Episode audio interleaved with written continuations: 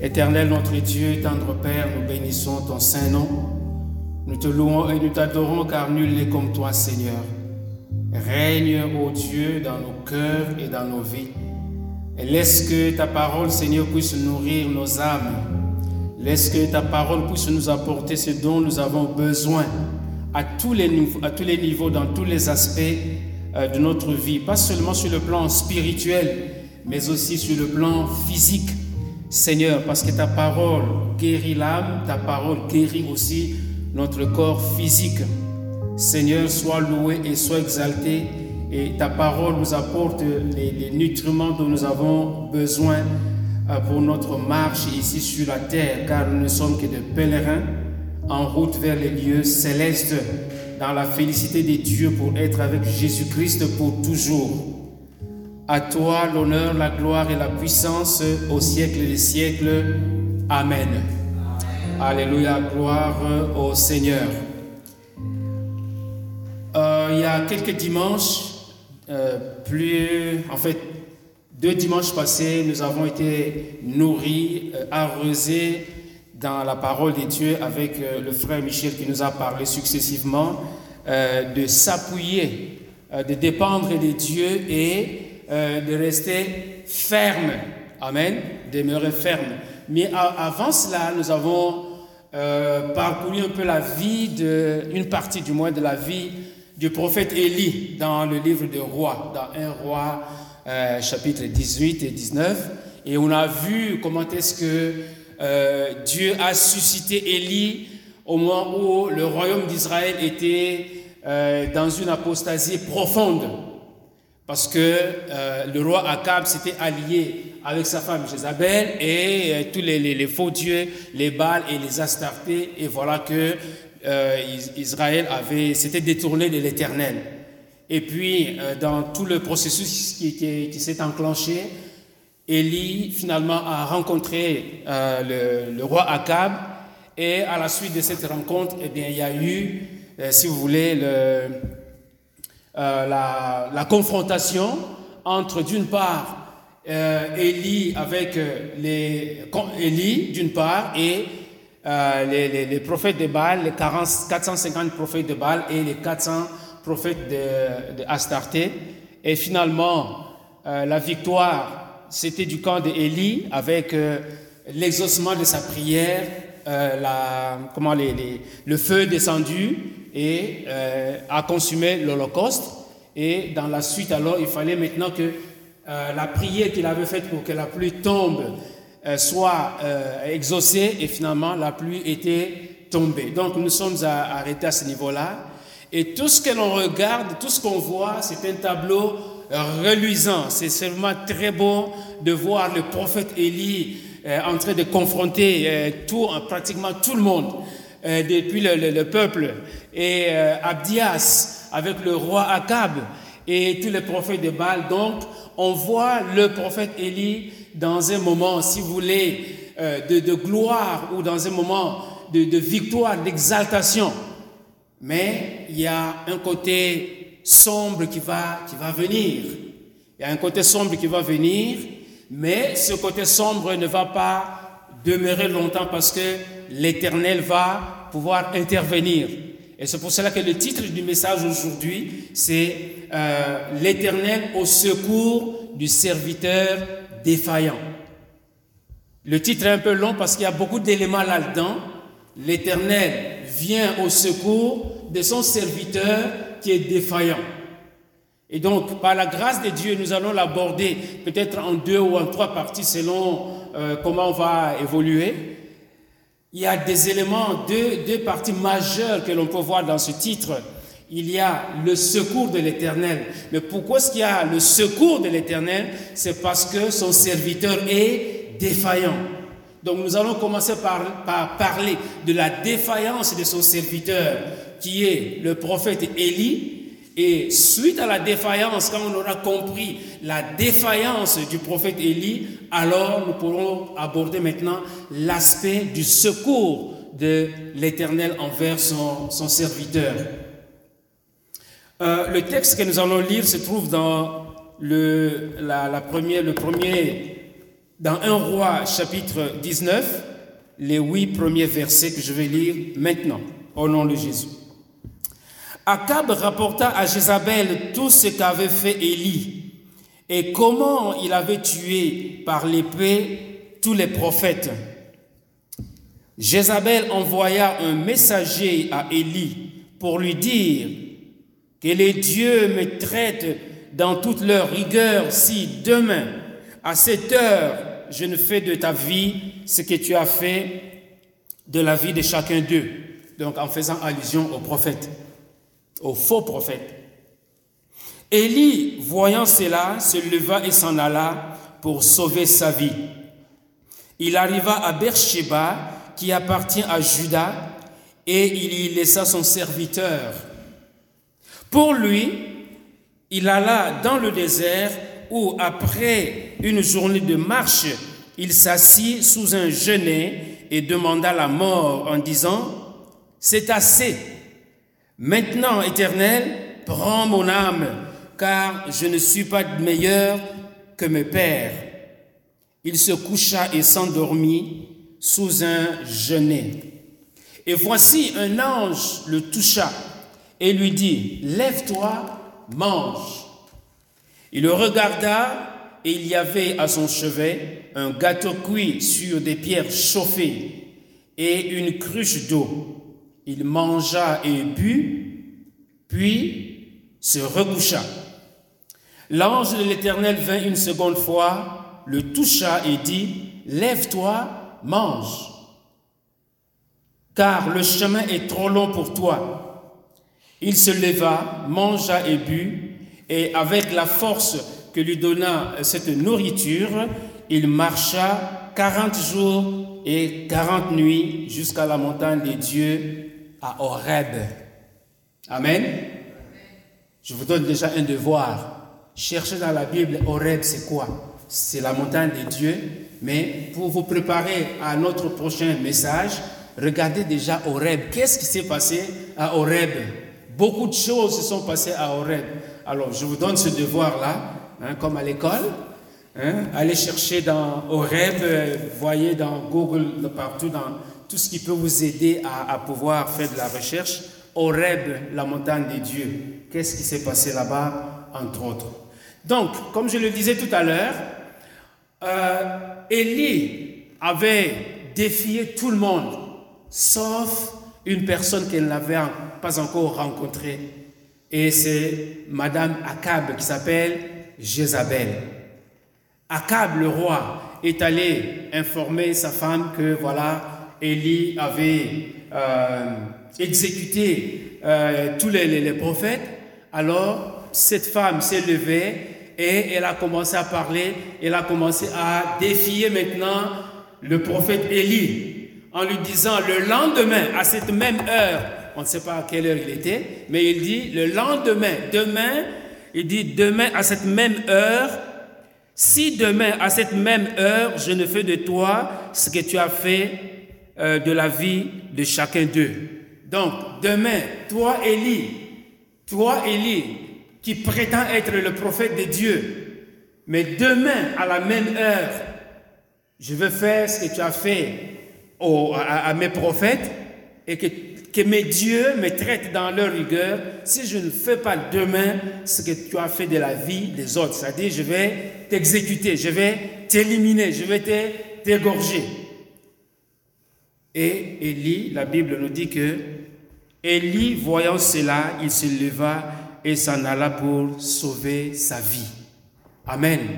Élie, c'est quand il a commencé son ministère, il s'est présenté comme l'homme ou le serviteur qui se tient devant l'Éternel. Mais maintenant, à la menace de Jézabel, à la menace de Jézabel, qu'est-ce qu'Élie va faire? Il va prendre les larges, comme on dit. Il va s'enfuir, il va s'en aller. Qu'est-ce qui s'est passé? C'est ça que nous voulons comprendre. Qu'est-ce qui s'est passé chez Élie pour que, à un moment donné, et d'ailleurs, euh, elle n'était pas, Élie n'était pas en, face de Jézabel ou, l'inverse. Mais Jézabel avait envoyé un messager. Donc c'est même par une tierce personne que le message est arrivé auprès d'Élie. mais il a commencé à trembler et il a fui pour sauver son âme.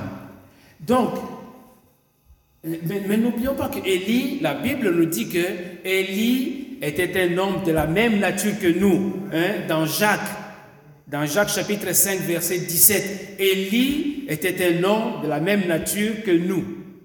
Donc déjà, c'est une indication pour nous montrer que il peut y avoir de la défaillance quelque part chez un homme. Celui qui, qui n'a, chez qui il n'y a aucune défaillance, c'est seulement Jésus. Amen. Vous et moi, nous pouvons tomber facilement en défaillance. Mais celui qui ne tombera jamais, qui n'est jamais tombé en défaillance, c'est seulement Jésus. Amen. Voilà. Donc, parlons d'abord de la défaillance. La défaillance, c'est le fait que euh, de quelqu'un ou d'un groupe de ne pas assumer, assurer pleinement son rôle ou sa fonction. Donc, quand un groupe ou une personne n'assume pas comme il faut pleinement son rôle, la personne tombe en défaillance. C'est le fait, deuxième définition, c'est le fait pour un mécanisme, un appareil de cesser brusquement de fonctionner correctement. Donc quand un, appareil, un moteur ou quoi que ce soit cesse de, fonctionner comme il faut, on dit que ce moteur ou cette machine ou le système tombe en défaillance. Et dimanche dernier, je ne sais pas, beaucoup de gens n'ont pas prêté oreille au mot défaillance, mais le mot défaillance était sorti dans la prédication et j'avais, j'avais pris mes notes. Si vous vous rappelez, la chaise qu'on utilise pour le piano était ici et le frère insistait que euh, la chaise c'est un appui. Mais il faut s'asseoir dessus pour réaliser que c'est vraiment l'appui sur lequel je, je me situe ou je m'installe.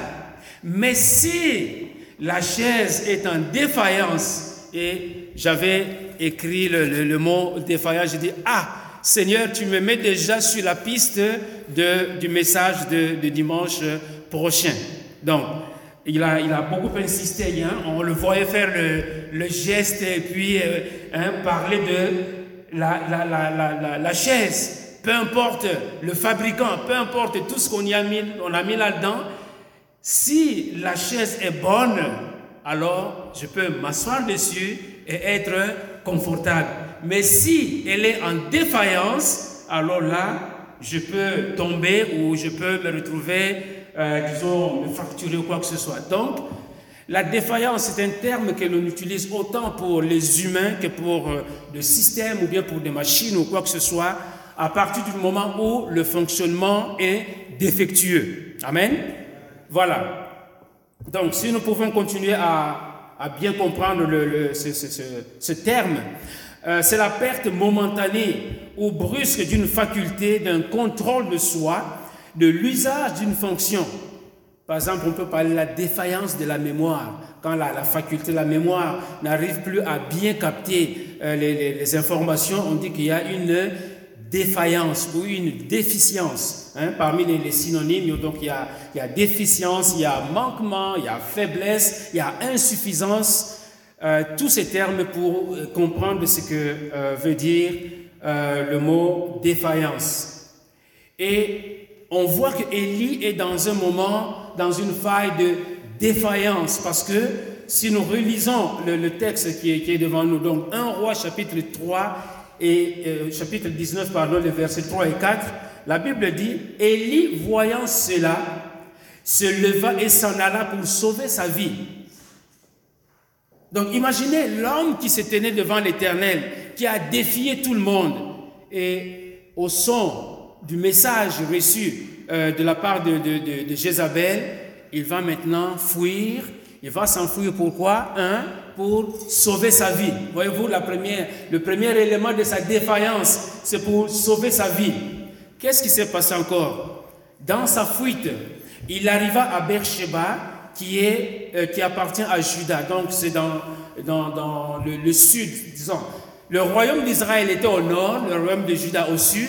Et donc, dans sa fuite vers le sud, il est arrivé quelque part à la frontière du royaume de Juda. Et qu'est-ce qu'il a fait là-bas? Il a laissé son serviteur. Pourtant, c'est ce serviteur-là qui l'avait aidé à pouvoir euh, euh, reconnaître le, bruit. Hein. quand, quand il était question que la pluie puisse tomber, pendant qu'il était en prière, il a demandé à son serviteur d'aller au sommet de la montagne du mont Carmel pour voir si, euh, à partir de la mer Méditerranée, s'il voyait un nuage qui s'est formé. Et ce n'est qu'à la septième fois que euh, le, serviteur a pu distinguer que oui, il y a quelque chose qui s'est formé, mais qui avait la grosseur du, pouce d'un homme. Et à la suite de cela, donc, la pluie est arrivée. Mais qu'est-ce que Élie fait? Euh, il, laisse son serviteur et il est vraiment tout seul. Pour lui, il alla dans le désert où, après une journée de marche, il s'assit sous un genêt. Et qu'est-ce qu'il a fait? Il demanda la mort. Amen. C'est grave de se retrouver dans une situation pareille. Parce que Madame Jézabel a parlé, en train de trembler, lui il tremble, il dit, oh, il faut que je me sauve. Et en se sauvant, il arrive quelque part, certainement qu'il était fatigué, et il a demandé la mort. Voyez-vous, la défaillance dans laquelle euh, Élie s'est trouvé. C'est comme si on, on pourrait dire qu'il était dans le creux de la vague.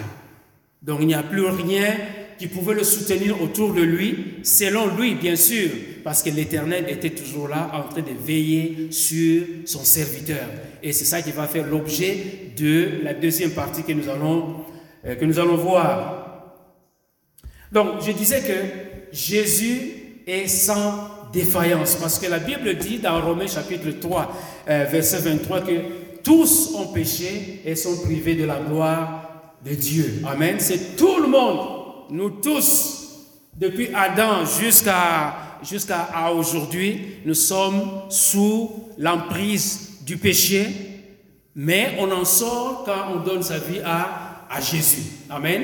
Donc à ce moment-là, on est sauvé de ce péché-là, sinon autrement, on est toujours sous le contrôle de, l'ennemi. C'est seulement quand on dit Seigneur Jésus, je te donne ma vie, alors en ce moment-là, le cordon du, péché est coupé, mais évidemment, la Bible dit que, euh, étant donné que nous sommes dans cette chair, nous sommes toujours sujets à pécher. Mais non pas le péché qui nous a condamnés depuis l'origine, mais le péché que nous commettons tous les jours. C'est pour cela que euh, nous avons besoin de la, de la justice, nous avons besoin de euh, l'honnêteté, nous avons besoin d'être brisés, comme nous l'avons chanté tout à l'heure. Amen. On a besoin de, de, tout cela devant un Dieu qui est merveilleux. La Bible nous dit dans Ésaïe 53, verset 9, ceci. On a mis son sépulcre parmi les méchants, son tombeau avec le riche. Ça, c'est en parlant de Jésus. Élie était en train de, parler anticipativement de Jésus. Je reprends donc au verset 9. On a mis son sépulcre parmi les, méchants, son tombeau avec le riche, quoiqu'il n'eût commis de violence et qu'il n'eut point de fraude dans sa bouche. Donc il n'y avait pas de fraude dans la bouche de Jésus, mais on a mis son sépulcre, son sépulcre parmi les méchants.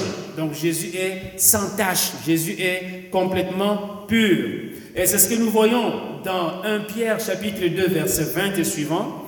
La Bible dit, en effet, quelle gloire y a-t-il à supporter de mauvais traitements pour avoir commis des fautes? Mais si vous supportez la souffrance lorsque vous faites ce qui est bien, c'est une grâce devant Dieu. Et si, et c'est à cela que vous avez été appelés par, parce que Christ, regardez maintenant comment Pierre nous parle de Christ, parce que Christ aussi a souffert, pour vous vous laissant un exemple afin que vous suiviez ses traces. Christ a souffert pour que nous puissions suivre ses traces. Il est un exemple pour nous. Lui, Jésus, lui, Christ, qui n'a point commis de péché. Amen. Vous et moi, nous commettons des péchés et Dieu seul sait que nous en commettons tous les jours. Amen. Mais la Bible dit que si nous confessons nos péchés, il est fidèle et juste pour nous les pardonner et nous purifier de toute iniquité quand on est en, en Christ. Donc lui qui n'a point commis de péché, et dans la bouche duquel il ne s'est point trouvé de fraude, lui qui, injurié, ne rendait point d'injure, maltraité, ne faisant point de menace, mais s'en remettait à celui qui juge justement. Amen. Lui qui a porté lui-même nos péchés en son corps sur le bois, afin que, mort au péché, nous vivions pour la justice. Lui, par les meurtrissures duquel vous avez été guéris. Amen. Souvent, quand on, prie pour la guérison, on a recours à ce verset en disant Je suis guéri par les meurtrissures de Jésus-Christ. Amen. Donc, Jésus, tâche zéro. Absolument rien pur, pur et pur sur toute la ligne. Mais par contre, quand je dis que nous tous nous sommes sujets à tomber dans la défaillance, et c'est vrai, quand on regarde l'histoire des hommes de Dieu, et même on va prendre parmi ce que l'on pourrait appeler les, les, grands hommes de Dieu, mais à un moment donné, ils sont tombés dans la défaillance. Amen.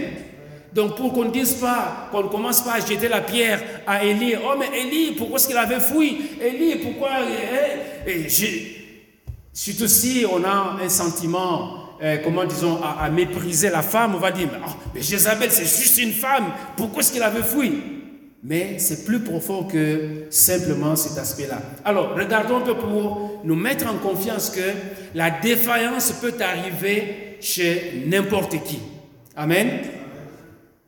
Nombre chapitre 11, verset 10. Et là, on va parler de Moïse. Si on veut renchérir, on va dire le grand Moïse. OK? Mais ce n'est pas nécessaire de dire le grand Moïse. Juste Moïse, c'est suffisant. Moïse entendit le peuple qui pleurait, chacun dans sa famille et à l'entrée de sa tente. Hein, ils sont dans le, dans le, désert, après avoir traversé la, la mer Rouge, ils sont dans le désert. Et puis, hein, ils se souviennent de, de brocolis, de melons, de la viande, du yogourt et tout ce qu'ils mangeaient quand ils étaient en Égypte sous l'esclavage. Ils sont dans, ils sont dans le, le, désert. Ah, on cherche la viande. Ah, on commence à pleurnicher. Et puis, et là, Moïse était désemparé, il était fatigué. Donc Moïse a entendu les, pleurs de son peuple, chacun dans sa tente à l'entrée de famille à l'entrée de sa tente. La colère de l'Éternel s'enflamma fortement. Parce que cela, ça voulait simplement dire que c'était un manque de confiance envers l'Éternel. Alors Moïse, Moïse fut attristé et il dit à l'Éternel, pourquoi affliges-tu ton serviteur? Pendant que le peuple est en train de pleurer, mais réponds, interviens, donne à manger, donne de la nourriture, donne à boire. Et il dit, pourquoi est-ce que tu affliges ton serviteur que je suis? En d'autres termes. Et pourquoi n'ai-je pas trouvé grâce à tes yeux que tu aies mis euh, sur moi la charge de tous ces peuples Mais Seigneur, tu sais qui je suis, mais pourquoi est-ce que tu n'as pas, tu n'es pas intervenu immédiatement pour répondre à, à leurs besoins. Tu m'as, tu m'as donné cette charge de, de, conduire ton peuple. Mais fais quelque chose. Et c'est moi qui ai conçu ce peuple. Vous voyez, hein? Moïse maintenant commence à, à, se défendre, à argumenter et à trouver des, disons une, une façon de, de pouvoir peut-être euh, demander une intervention rapide mais les mots qu'il va utiliser ne sont pas vraiment ceux-là qui devraient être utilisés. Parce qu'on le voit déjà. Est-ce moi qui ai conçu ce peuple? La réponse évidemment c'est non. ok? Mais est-ce moi qui ai conçu ce peuple? Est-ce moi qui l'ai enfanté pour que tu me dises, porte-le sur ton sein, comme le nourricier porte son enfant, jusqu'au pays que tu as donné, que tu as juré à ses pères de lui donner?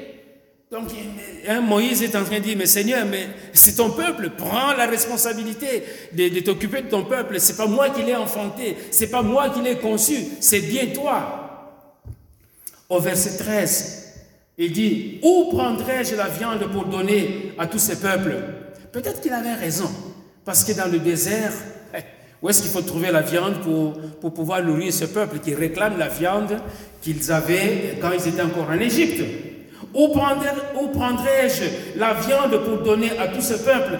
Car ils pleurent auprès de moi en disant, donne-nous de la viande à manger.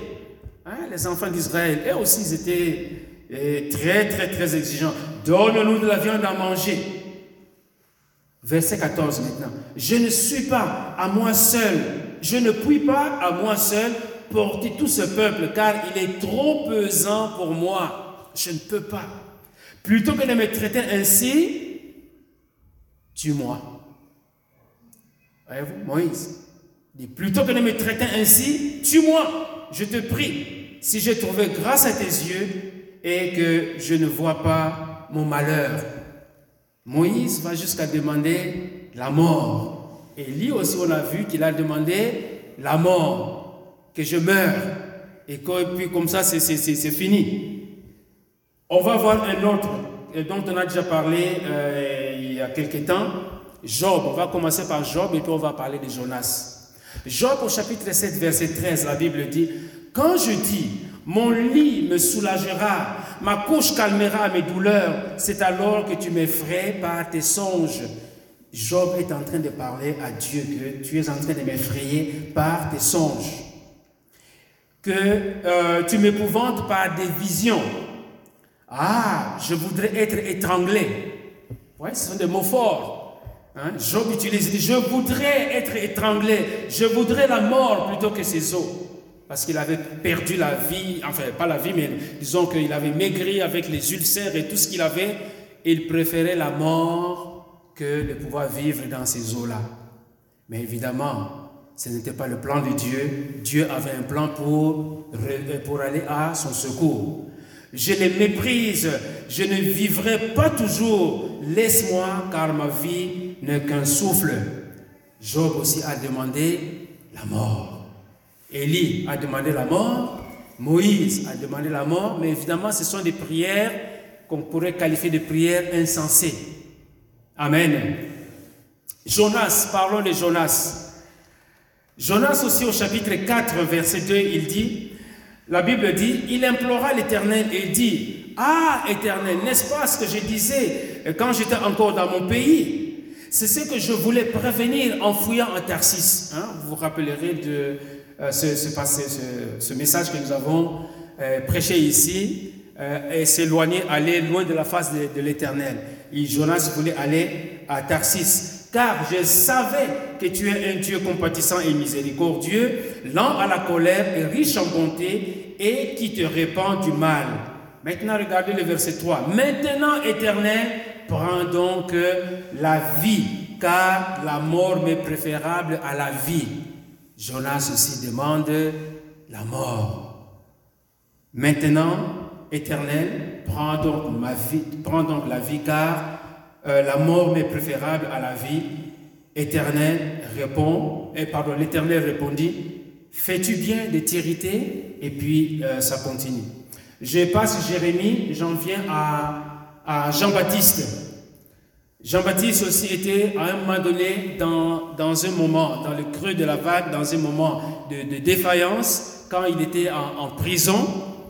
Et dans Matthieu au chapitre 11, verset 1 et suivant, la Bible dit, Lorsque Jésus eut achevé de donner ses instructions à, ses, ses douze disciples, il partit de là pour enseigner et prêcher dans les villes du pays. Jean, ayant entendu parler dans sa prison des œuvres du Christ, lui fit dire par ses disciples, Es-tu celui qui doit venir ou devons-nous en attendre un autre? Voyez-vous Alors que Jean le précurseur de Jésus. Jean qui a dit, il faut euh, qu'il s'élève, que moi je diminue. Jean qui a dit, voici l'agneau de Dieu, suivez-le. Jean qui a présenté Jésus comme euh, la personne pour qui il ne pouvait pas euh, dénouer les sandales de ses souliers. Maintenant, étant en prison, oups, qu'est-ce qui se passe? J'entends que Jésus est en train de faire des miracles, il est en train de guérir les hommes, il est en train de, de chasser des démons, de sous... Eh mais Allez demander à Jésus, est-ce que c'est toi ou bien c'est quelqu'un d'autre? Est-ce que nous devons attendre un autre? Il faut être dans un moment de, défaillance pour arriver à prononcer de, telles paroles, parce que là, il était un peu désemparé. Il, il, savait, comme on dit, à quel sens se vouer, et il envoie ses disciples pour poser la question à Jésus.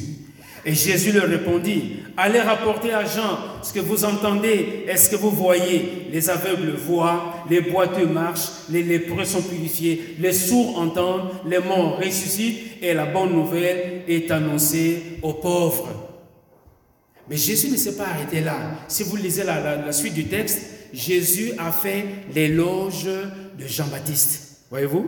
Jésus n'a pas laissé Jean-Baptiste dans, dans, ce doute, mais il a fait l'éloge de Jean-Baptiste en, en, disant, de tous qui sont nés de femmes, il n'y a pas quelqu'un de plus grand que Jean-Baptiste. Voyez-vous, il n'a pas dit, oh Jean-Baptiste, euh, laissez-le croupir en prison, mais il a parlé de, de Jean-Baptiste pour dire que c'est un, un homme de Dieu, un serviteur de Dieu. Malgré ce moment de défaillance, mais Jean-Baptiste, Jésus a fait l'éloge de Jean-Baptiste. Donc, je reviens là-dessus pour dire que ne soyons pas pressés pour dire, pour nous moquer d'Élie en disant, oh Élie, devant la, menace de, de, Jézabel, il a pris la fuite et il, est, il allé se cacher. Mais c'est dans le plan de Dieu. Dieu voulait emmener euh, euh, Élie à comprendre qu'il devait en tout temps s'appuyer sur l'éternel. Amen. Et on va voir que à un moment donné, euh, Élie s'est tourné sur lui-même. Voyez-vous? Quand on regarde à soi-même et qu'on ne regarde plus à Dieu, alors en ce moment-là, on entre dans la spirale de la défaillance. Amen. Quand on oublie, c'est-à-dire on, jusque-là, hein, Élie dit, voilà, c'est moi, je me tiens devant l'Éternel. Mais quelque part dans, son parler, nous allons le voir, il a parlé plus de lui-même que, que de l'Éternel. Et ça, c'était, c'était le commencement de sa défaillance qui va apparaître maintenant au moment où il se retrouve devant Jézabel. Donc l'attitude que nous voyons ici de, euh, de c'est vraiment complètement à l'opposé de celle qu'on avait vue, euh, Élie devant Akab, devant les, prophètes de Baal et devant Abdias. C'est comme toute une autre personne que, nous voyons ici. Mais la Bible nous dit que parce que sa, sa motivation, c'était quoi? C'est de s'enfuir pour sauver sa vie. Mais laissez-moi vous dire, bien aimé, que nul ne peut sauver sa vie par ses propres moyens. Quand on parle de la vie, évidemment, on parle de la vie éternelle. En ce moment-là, évidemment, on ne pouvait pas parler de la vie éternelle. Mais aujourd'hui, hein, aujourd'hui, la parole de Dieu nous dit que c'est seulement par Jésus que nous sommes sauvés. C'est pour cela qu'il a fait, je ne veux pas reprendre toutes ces déclarations, mais celle qui est peut-être la plus en vogue parmi tant d'autres. Jésus a dit, je suis le chemin, la vérité et la vie. Nul ne vient au Père que par moi. Amen. Donc c'est quand on a Jésus-Christ qu'on a la vie éternelle. Alors il y a deux passages que nous pouvons, qui peuvent nous intéresser là-dessus.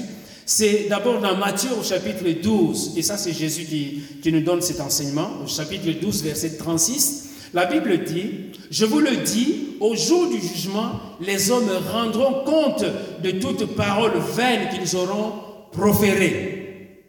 Car par tes paroles tu seras justifié et par tes paroles tu seras condamné.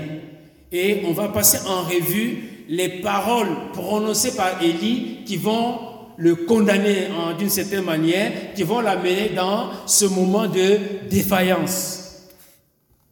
Et le proverbe 18, 20 et 21, la, la Bible dit, c'est du fruit de sa bouche que l'homme rassasie son corps c'est du produit de ses lèvres qu'il se rassasie. La mort et la vie sont au pouvoir euh, de la langue. Quiconque l'aime en mangera les fruits.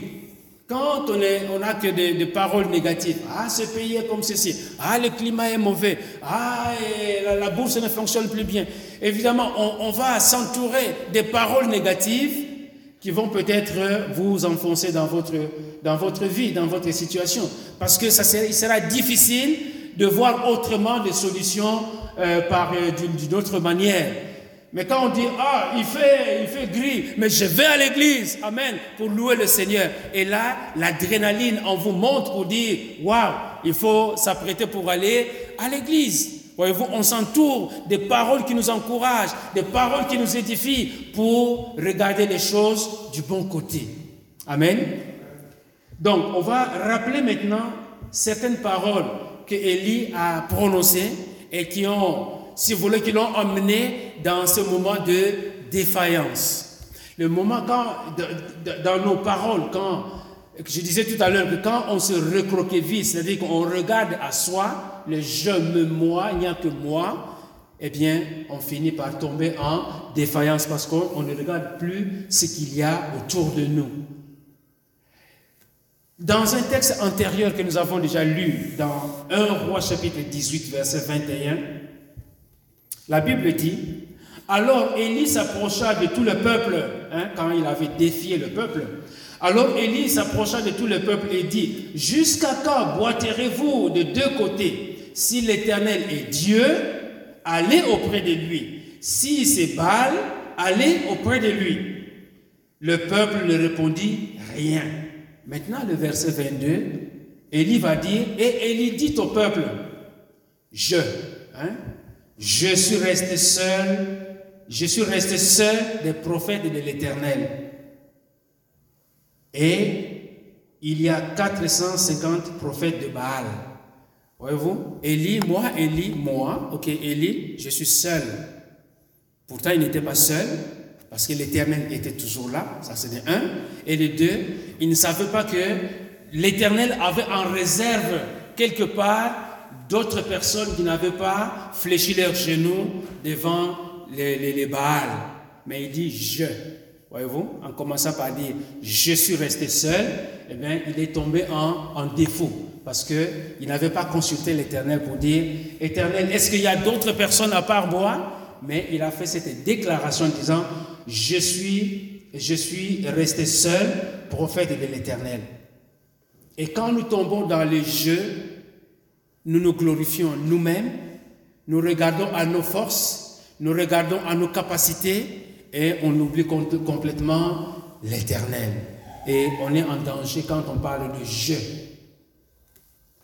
Et dans le texte que nous avons lu tout à l'heure au verset 4, cette parole va revenir. Pour lui, il alla dans le désert où, après une journée de marche, il s'assit sous un genêt et demanda la mort en disant, C'est assez maintenant, éternel, prends mon âme, car je suis, je ne suis pas meilleur que mes, que mes pères. Encore moi, je ne suis pas meilleur que mes pères. Je suis resté seul, prophète, en face des 450 prophètes de Baal. Le jeu. Amen. Plus loin, dans, au chapitre euh, toujours 19, verset 9, il y a un autre jeu aussi qui va venir. Et là, il entra dans la caverne. Euh, il y passa la nuit, et voici la parole de l'Éternel lui fut adressée en ces mots. Que fais-tu ici, Élie? Hein? On verra ça dimanche prochain, Dieu voulant, mais par anticipation pour comprendre euh, l'origine, si vous voulez, de la défaillance de. Il dit, il répondit, j'ai déployé mon zèle pour l'Éternel. Voyez-vous, c'est encore, j'ai déplacé déployé pardon, mon zèle pour l'Éternel, le Dieu des armées, car les enfants d'Israël ont abandonné ton alliance, comme si tous les enfants d'Israël avaient abandonné son alliance avec l'Éternel. Mais il dit, il prend tout le monde dans, le même sac, il dit, les, car les enfants d'Israël pardon, ont abandonné ton alliance, ils ont renversé tes autels, et ils ont tué par l'épée les prophètes. Je suis resté moi seul et il cherche à monter la vie. Je suis resté moi seul et il cherche à monter la vie. Il, qui cherche à ôter la vie d'Élie, c'est pas le peuple, c'est Jézabel. Mais c'est comme s'il met dans, dans, le sac et Jézabel et le peuple et il dit, il cherche à monter la vie. Et plus loin encore, au verset 13, toujours dans ce chapitre, quand Élie l'entendit, il s'enveloppa le visage de son manteau, il sortit et s'éteint à l'entrée de la caverne. Là, il est euh, euh, vers Horeb. Et voici une voix lui fit entendre ces paroles. Que fais-tu ici, Élie hein, Pour la deuxième fois? Il répondit, Encore une fois, j'ai déployé mon zèle pour l'Éternel, le Dieu des armées, car les enfants d'Israël ont abandonné ton alliance et ils ont renversé tes autels, ils ont tué par l'épée tes prophètes. Je suis resté moi seul, ils cherchent à m'ôter la vie. Amen.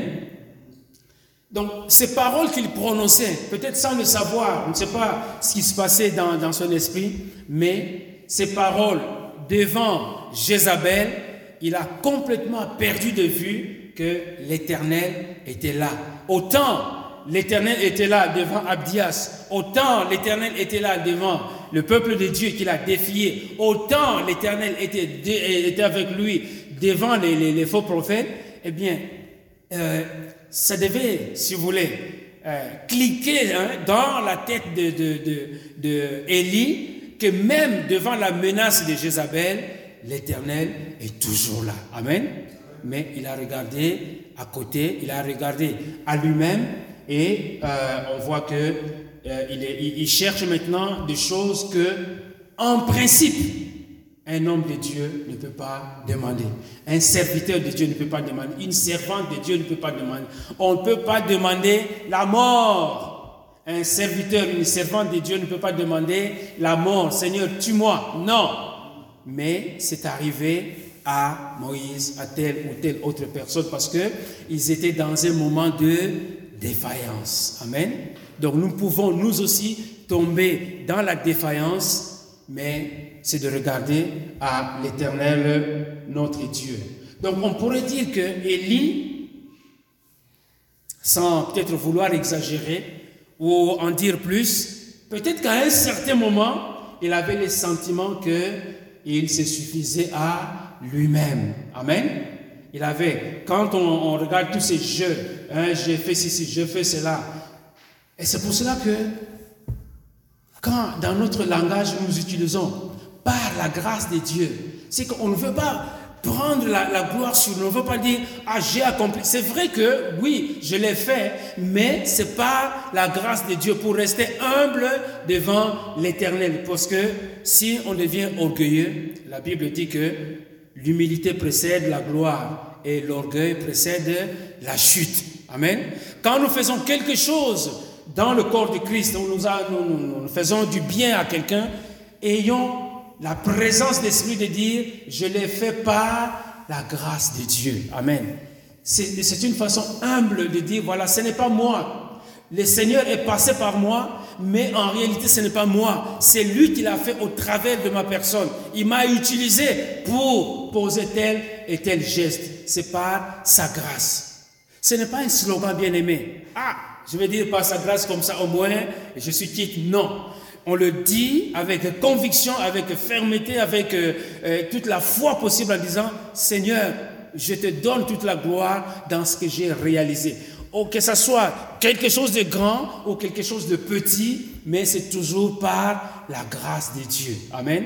Et ça nous, ça nous préserve nous-mêmes aussi de ne pas tomber dans, dans l'orgueil, mais de rester humble.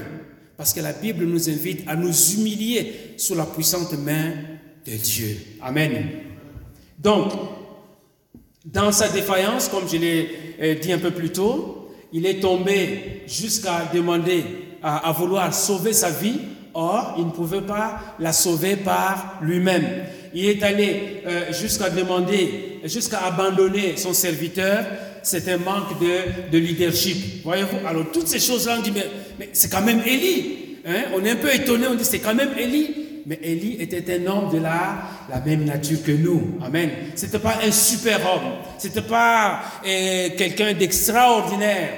Même si Dieu l'a utilisé dans des choses extraordinaires, mais c'était un homme comme vous et moi. Amen. Donc ne, ne lui prêtons pas euh, disons, des facultés extraordinaires qu'il n'avait pas, mais c'est Dieu qui l'utilisait. Comme aujourd'hui, Dieu peut utiliser n'importe qui dans cette salle pour accomplir des grandes choses. Amen. Ce n'est pas réservé aux prédicateurs, mais Dieu peut utiliser n'importe qui parmi nous qui sommes ici pour faire des grandes choses. Parce que c'est lui qui fait. Amen. C'est lui. Tu imposes les mains sur quelqu'un, la personne est guérie. Ah, moi, quand je pose les mains, les gens sont guéris. Wrong, c'est faux. C'est l'Éternel qui s'est servi de toi pour que la personne puisse recevoir la guérison. Amen. Voilà. C'est comme ça que nous devons marcher. Et c'est comme ça qu'on doit pouvoir avoir le, discernement. Quand la personne dit, ah, euh, moi, je n'ai jamais raté quoi que ce soit, j'ai pris pour quelqu'un, il, il, va absolument guérir. C'est faux. Il faut mettre une croix sur cette personne-là et dire, non, ce n'est pas toi, mais c'est l'Éternel qui est en train d'agir. Maintenant, il faut vérifier, est-ce que, si ce n'est pas l'Éternel qui agit, c'est quelqu'un d'autre? Alors, est-ce que la personne agit selon la puissance de l'autre Et si on en a la conviction, encore une fois, il faut mettre une croix là-dessus. Amen. C'est simple, c'est facile à voir, c'est facile à, discerner dans le langage, dans ce qui se dit. N'allez pas chercher un microscope pour dire, bon, on va aller regarder euh, quels sont les, les éléments qui interviennent. Non, c'est dans le langage, la Bible dit, on jugera l'arbre à ses fruits. Amen. Et si les paroles qui sortent ne sont pas des paroles qui vous édifient, qui vous donnent la conviction que c'est Dieu qui est en train d'agir, parce que si c'est Dieu qui est en train d'agir, la personne va le reconnaître en disant, eh bien, euh, l'Éternel m'a utilisé, l'Éternel s'est servi de moi pour apporter du ministère à telle ou telle personne et ça s'arrête là. On n'ajoute plus rien d'autre. Mais quand on commence à, hein, à montrer le buste, et puis quand on a des, bretelles, hein, dans certains styles, les gens portent des, bretelles et commencent à faire répéter les, bretelles, là, c'est le ego, le moi qui est en train de, monter. Et on est en défaut euh, par rapport à cela. Euh, rapidement pour parler de, de, de sauver la vie est sauvé en Jésus-Christ. Matthieu chapitre 16, verset 24, la Bible dit, alors Jésus dit à ses disciples, si quelqu'un veut venir après moi, qu'il renonce à lui-même, qu'il renonce à lui-même, qu'il se charge de sa croix et qu'il me suive. Car celui qui voudra sauver sa vie la perdra. Mais celui qui la perdra à cause de moi la trouvera. Et que servirait à un homme de gagner tout le monde s'il perdait son âme Ou que donnerait un homme en échange de son âme Voyez-vous, on n'a pas... Il n'y a personne qui sera sauvé par lui-même. Nous sommes sauvés par Jésus-Christ. La Bible dit, car Dieu a tant aimé le monde qu'il a donné son Fils unique Jésus, afin que quiconque, n'importe qui, afin que quiconque croit en lui, en Jésus, pas à mon père, pas à mon frère, pas à mon président, ni à mon premier ministre, ni à je ne sais pas qui, mais croit en lui et la vie éternelle. La vie éternelle, bien aimée, on l'a en Jésus-Christ. Marc chapitre 8, verset 34 dit, puis ayant appelé la foule euh, avec ses, disciples, il leur dit, si quelqu'un veut venir après moi, qu'il renonce à lui-même, qu'il se charge de sa croix et qu'il me suive. C'est un peu le, même texte qu'on voit chez, Matthieu. Car celui qui voudra sauver sa vie la perdra, mais celui qui perdra sa vie à cause de moi et de la bonne nouvelle la sauvera. Et que sert-il à un homme de gagner tout le monde s'il perd sa vie? Les conséquences maintenant de la défaillance euh, de, de, parce que à force de dire je suis resté seul, je suis le seul, et c'est juste moi, les, conséquences de, cela, c'est que euh, il était sans force. Voyez-vous? À, force de dire que c'est moi, je, mais moi, Élie s'est retrouvé sans force. Et Dieu devait maintenant utiliser un ange pour aller le nourrir. Amen. Autrefois, Dieu avait utilisé des corbeaux. Là, il était fort. Il, a, il était encore fort. Dieu a utilisé des corbeaux pour nourrir Élie. Autrefois, quand il était fort, Dieu a utilisé une veuve pour pouvoir nourrir Élie. Maintenant que Élie est faible, il fallait utiliser les gros moyens. Dieu va envoyer son ange pour pouvoir nourrir Élie. Amen. Donc, une des conséquences de, euh, de la défaillance d'Élie à cause de ses propos repliés sur lui-même, c'est la perte de force, le découragement. Il était complètement découragé. C'est comme un peu, euh, quand on parle de, allez, Jésus, quand, quand, il a marché sur, euh, sur les eaux, hein, sur l'eau, et puis euh, Pierre, le voyant, les gens disaient, est-ce que c'est lui, c'est un fantôme? Il dit, c'est moi. Ah, maître, si c'est toi, permets que je vienne vers toi. Tant que Pierre avait le regard sur Jésus, hein, je regarde mon frère, tant qu'il avait le regard sur lui, il pouvait marcher sur les eaux. Mais la tempête autour commençait à... Eh, eh, qu'est-ce qui se passe Qu'est-ce qui se passe? Et là, il a failli se noyer et Jésus est allé au secours de Pierre, comme l'Éternel va aller au secours de Élie, parce que c'est son serviteur. Amen. Donc, même quand on tombe en défaillance, ayons à l'esprit que l'Éternel va pouvoir intervenir. Maintenant, je ne dis pas qu'il faut commencer à chercher la défaillance pour dire Ah, je veux voir comment est-ce que l'Éternel va intervenir. Amen. C'est pas ça non plus, mais ça peut arriver. Vous voyez, c'est comme pour un, athlète. Un athlète qui se prépare hein, quand on fait des marathons. Hein, un athlète qui, se prépare. Notre frère Christian a, fait l'expérience. Il est parti de chez lui. C'est combien de kilomètres? 20, 21, 22 kilomètres Il a couru.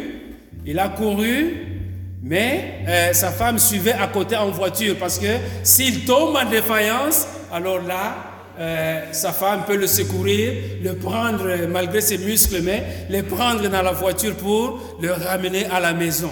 Voyez-vous, il s'était bien préparé, mais quelque part, les muscles peuvent tomber en, en défaillance. Voyez-vous, donc ça peut arriver. Je prends cette histoire, cette illustration euh, au niveau du sport pour bien comprendre que ça peut arriver à n'importe qui malgré la préparation qu'on aura faite pour vraiment être en forme depuis le, point de départ jusqu'au point d'arrivée.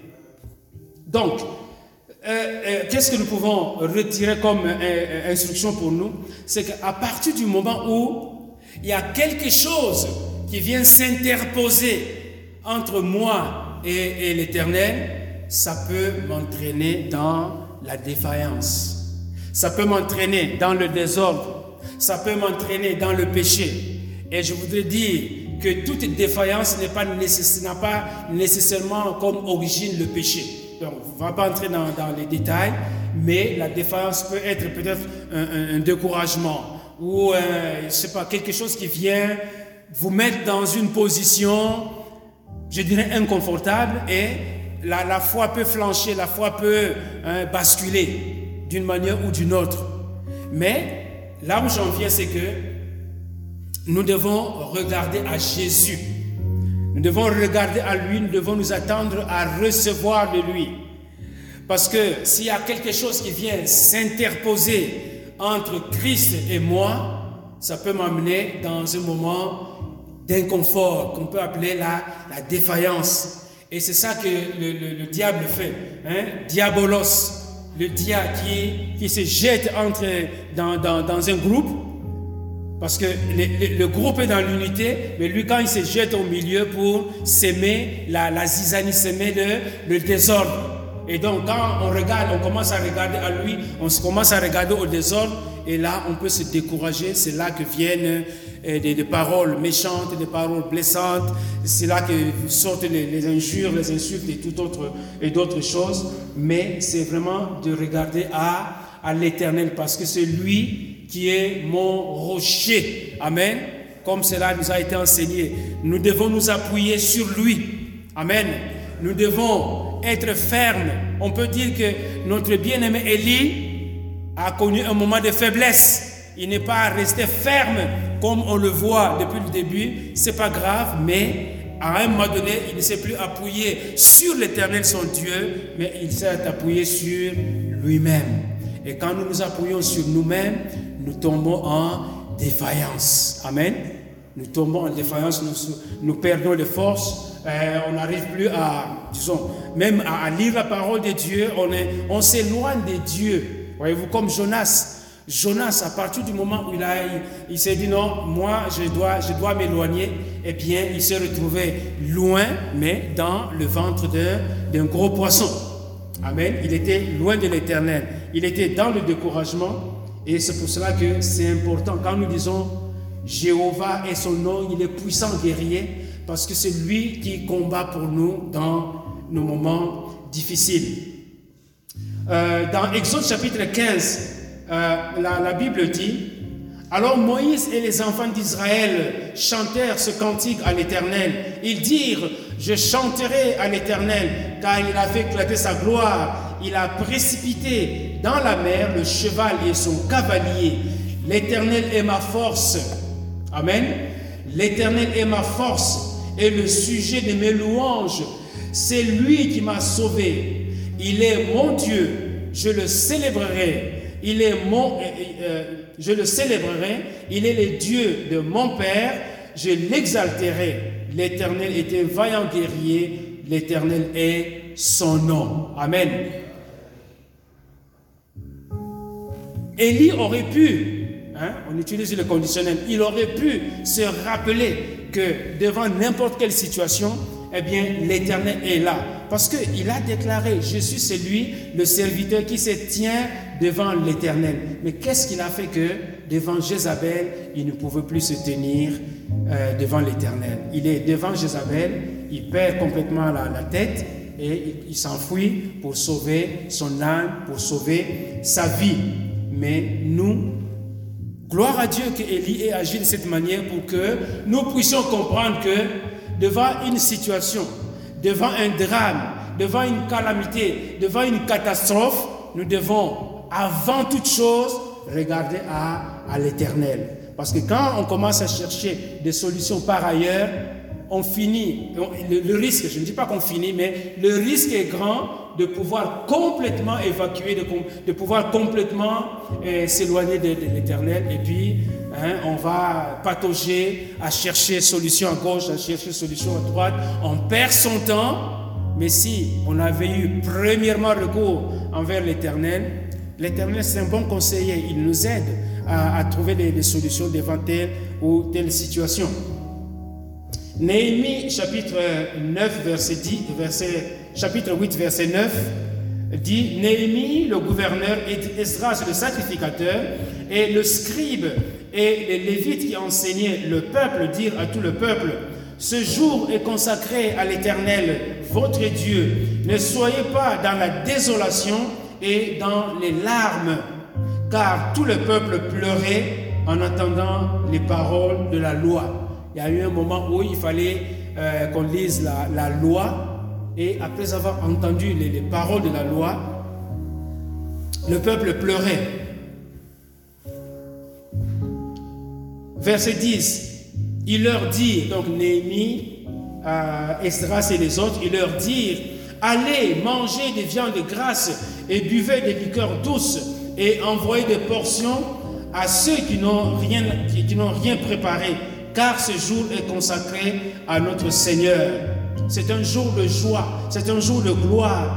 Le jour où on a lu la parole de Dieu, c'est un jour de gloire. Ne vous affligez pas, car la joie de l'Éternel est votre force. Autrement dit, la joie que donne l'Éternel est votre force. Ça, c'est dans la version Seigneur. La joie que donne, dans français, euh, dit, la joie de l'Éternel est ma force ou votre force, mais quand on regarde d'autres versions, Seigneur par exemple dit la joie que donne l'Éternel est votre force. Ou en français courant, on dira la joie qui vient du Seigneur vous donnera la force. Amen. Comme c'est un jour de joie, un jour de gloire, eh bien, la joie que donne le Seigneur à entendre sa parole, cette joie-là vous donne la force de regarder la vie avec euh, passion, regarder la vie avec foi, regarder la vie avec euh, persévérance, parce qu'on vient entendre la parole de Dieu. Donc, pour conclure, bien aimé,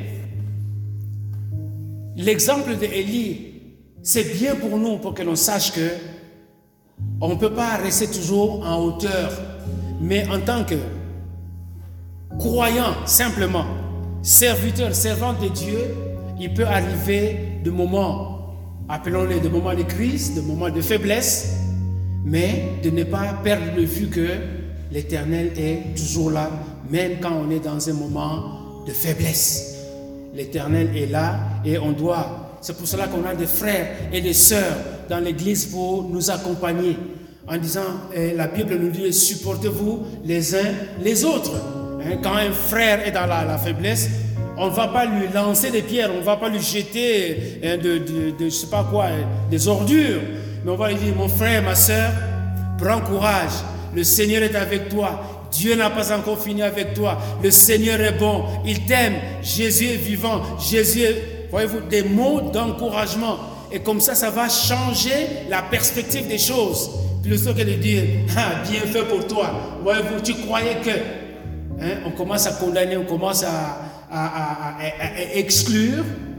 Mais au contraire, c'est important de dire, Jésus t'aime. Et la Bible nous dit dans Romains chapitre 14 verset 4, Qui es-tu Toi qui juges un serviteur de Troie, qui es-tu? On n'est pas là pour juger, mais pour encourager. Encourageons-nous les uns les autres quand on voit quelqu'un qui est en défaillance. S'il se tient debout ou s'il tombe, cela regarde son maître. Mais il se tiendra debout car le Seigneur a le pouvoir de l'affermir.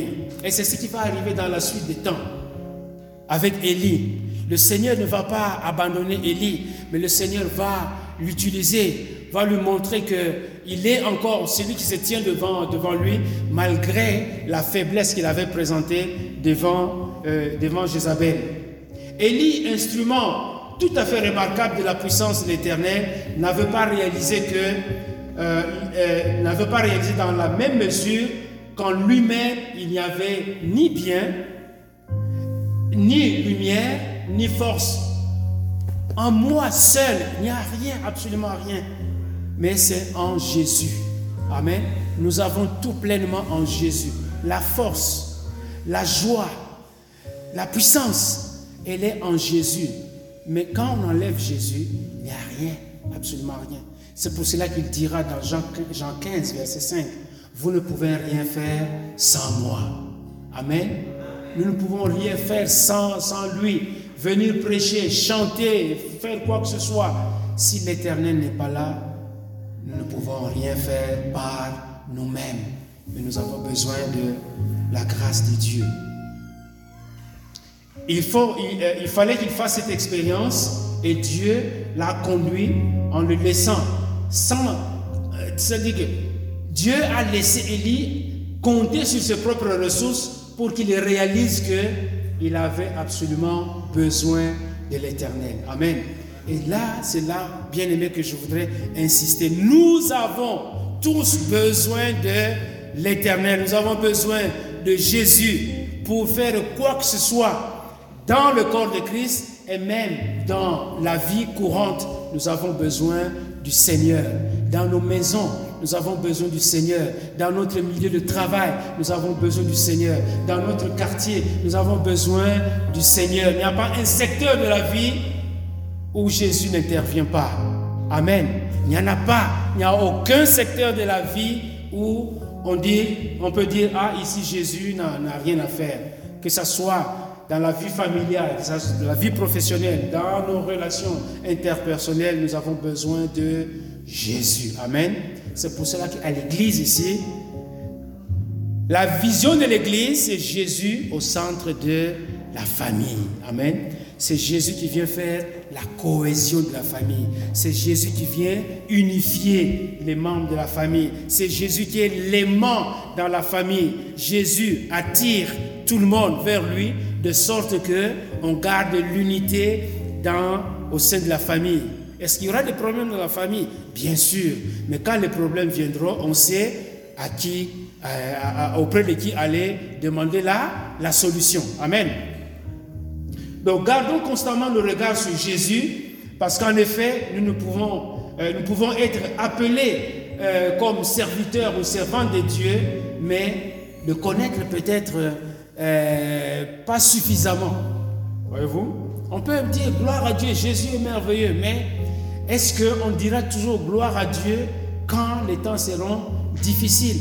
La Bible nous encourage à rendre grâce à Dieu en toutes choses, bonnes ou mauvaises, car c'est à notre égard la volonté de Dieu en, Jésus-Christ. Voyez-vous, les épreuves vont venir, les difficultés vont venir, mais qu'est-ce qu'on fait pendant ce moment difficile? Est-ce qu'on regarde à côté? Non, on regarde à Jésus, on dit Seigneur, hum, voici les difficultés, voici les problèmes. Qu'est-ce que tu dis?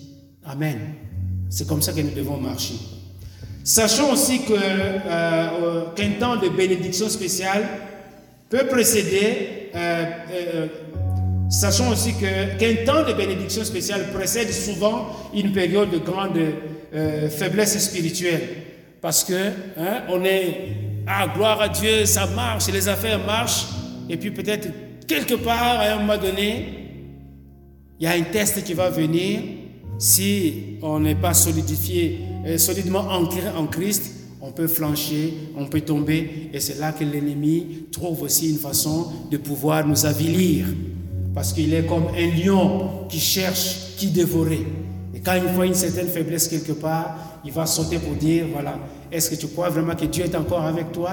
Oui, Dieu est avec moi malgré les épreuves que je suis en train de, de traverser. Amen. Donc encourageons-nous bien-aimés avec euh, cette première partie où nous voyons que nos paroles ont une incidence sur euh, sur notre vie, sur notre futur, sur les choses que nous, nous réalisons. Et on a vu que à un moment donné, euh, pas seulement une fois, mais plus d'une fois, Élie euh, s'est appuyé sur lui-même. Et en s'appuyant sur lui-même, il a perdu complètement la perspective de Dieu et il s'est retrouvé découragé, sans force, demandant, demandant la mort, abandonnant son, serviteur et jusqu'à penser qu'il pouvait sauver par lui-même sa vie. Amen. Donc, nous allons euh, terminer ici, bien-aimés, et encourageons-nous à regarder constamment, sinon toujours à Jésus. Regardons à Jésus. Ne nous fatiguons pas pour manger, pour dormir, dans ce que nous faisons. Seigneur Jésus, viens avec moi. Allons ensemble au travail. Allons ensemble Hein, dans ce que nous allons faire. Même si je vais faire du shopping, Seigneur, allons ensemble, on va faire du shopping ensemble. Parce que toi, tu vas m'amener à identifier les bonnes choses dont j'ai besoin pour ma santé. Ça peut être banal, bien aimé, mais la foi d'un enfant, c'est comme ça. L'enfant ne, sait pas, l'enfant sait que papa, maman, hein, les deux ou les deux va pourvoir à mes besoins. Je ne sais pas comment il va le faire, mais il va pouvoir. Et donc, si nous agissons un peu à la manière des enfants, nous allons avoir une foi solide. Amen. Et je nous encourage à, aspirer hein, à avoir cette foi solide dans les petites choses comme dans les grandes choses. Amen. Nous allons lever et prier. Levons-nous pour prier en demandant au Seigneur de nous affermir en demandant au Seigneur de nous garder auprès de lui, en demandant au Seigneur de pouvoir marcher dans, dans ses voies. Et peut-être que Élie aurait pu chanter ce cantique, prends-moi quand il était dans ce moment de désarroi, quand il était dans ce moment difficile, emmène-moi où tu veux. Mais là, c'est lui qui avait choisi de partir là où il voulait partir. L'Éternel ne lui a pas dit, va dans le désert. Il est parti par lui-même. Mais nous, en nous basant sur l'expérience d'Élie, disons simplement, Seigneur, amène-moi où tu veux. On va les chanter tout à l'heure, mais prions maintenant, avant de chanter. Prions le Seigneur en disant, Seigneur, je m'appuie sur toi. Que chacun de nous puisse prier dans son cœur. Seigneur, je m'appuie sur toi. Seigneur, je compte sur toi. Je traverse des moments difficiles, mais Seigneur, je regarde à toi. Je ne veux pas regarder à autre chose. Je ne veux pas regarder à la grandeur de ces choses, mais je regarde à ta grandeur à toi, Seigneur, pour que ces choses deviennent petites à mes yeux. Seigneur, soutiens-moi, Seigneur. J'ai besoin de toi. Seigneur, que ma bouche proclame ta grandeur, Que ma bouche proclame ta puissance. Que ma bouche proclame euh, ta, supériorité en toutes choses. Éternel, mon Dieu, mon roi. Oh, merci de voir Élie dans ce moment de défaillance pour que je puisse savoir que lui, il est passé dans cette situation. Mais je n'ai pas besoin nécessairement de passer dans la même situation. Seigneur, instruis-moi. Seigneur, enseigne-moi à regarder à tes voies qui ne sont pas les miennes. Seigneur, sois béni, Seigneur, sois glorifié. Éternel, mon Dieu, mon roi, car nul n'est comme toi. Je ne peux pas me sauver par moi-même. Je ne peux pas, alléluia, euh, arranger ma vie par moi-même. J'ai besoin de toi. C'est vrai que tu m'as donné l'intelligence, mais j'ai besoin de toi. Alléluia, pour aller de progrès en progrès. Seigneur, aide-moi. Viens à, viens à mon secours. Viens à mon secours. Je voudrais être ferme dans ma foi. Je voudrais m'appuyer sur toi. Je ne voudrais regarder qu'à toi, Seigneur. Alléluia. Amène-moi où tu veux. Éternel, mon Dieu, mon roi. On va chanter ce cantique. Je vais appeler notre groupe pour qu'on puisse le chanter à nouveau à la gloire de notre Dieu. Et faisons attention à ces paroles. Ce sont des paroles de foi. Ce sont des paroles d'engagement. Ce sont des paroles qui nous édifient pour abandonner notre moi et compter sur la grâce de Dieu. Compter sur les ressources qui viennent de l'éternel et non pas compter sur nous-mêmes. Alléluia. Sois béni Seigneur.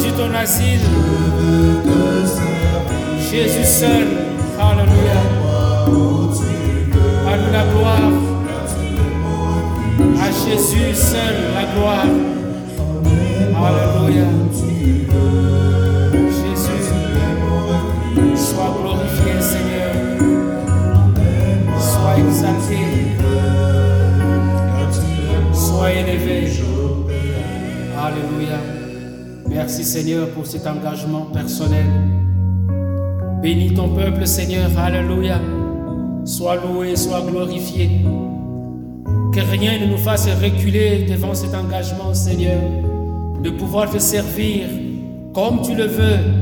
Alléluia. Avec les ressources que tu donnes. Sois glorifié, Seigneur. Sois exalté. Bénis ton peuple ici rassemblé. Bénis nos bien-aimés qui ne sont pas avec nous en ce moment, Seigneur, mon Dieu, mon roi. Et tous ceux qui recevront ce message en différé. Seigneur, que chacun puisse reconsidérer ses voix et prendre l'engagement personnel de pouvoir servir Jésus. Alléluia. Sois béni et sois glorifié, Père céleste, au nom puissant et merveilleux de Jésus, ton Fils, notre Seigneur et notre Sauveur. Amen.